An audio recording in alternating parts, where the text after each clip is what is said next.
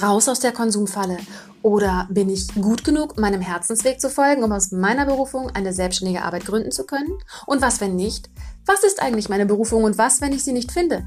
Findest du dich manchmal in einem solchen Gedankenkarussell wieder und fehlt es dir an Perspektiven für ein entspanntes Hier und Jetzt?